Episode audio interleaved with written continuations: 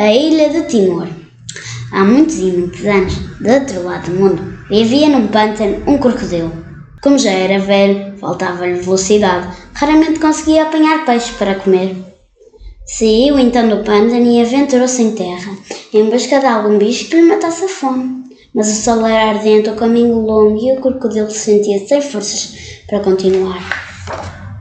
Cheio de fome e sozinho, pensou que acabaria ali, os seus dias imóvel como uma pedra. Até que passou um rapaz. Ao ver o pobre animal naquele estado, sentiu pena e resolveu ajudá-lo a arrastar-se até uma ribeira. Aí o crocodilo pôde refrescar-se e alimentar-se um pouco. E ao conversarem, percebeu que o sonho do rapaz era viajar e conhecer o mundo.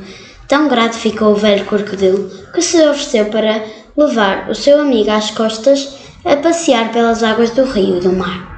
E assim atravessaram as ondas, dia e noite, noite e dia, rumo às terras onde nasce o sol. Mas um dia, já cansado, o crocodilo percebeu que não podia continuar.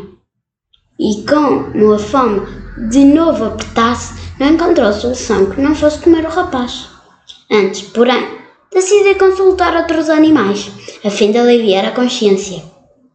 E todos, da baleia ao macaco o censuraram, fazendo-lhe ver como seria ingrato para quem o ajudara, arrependido dos seus pensamentos.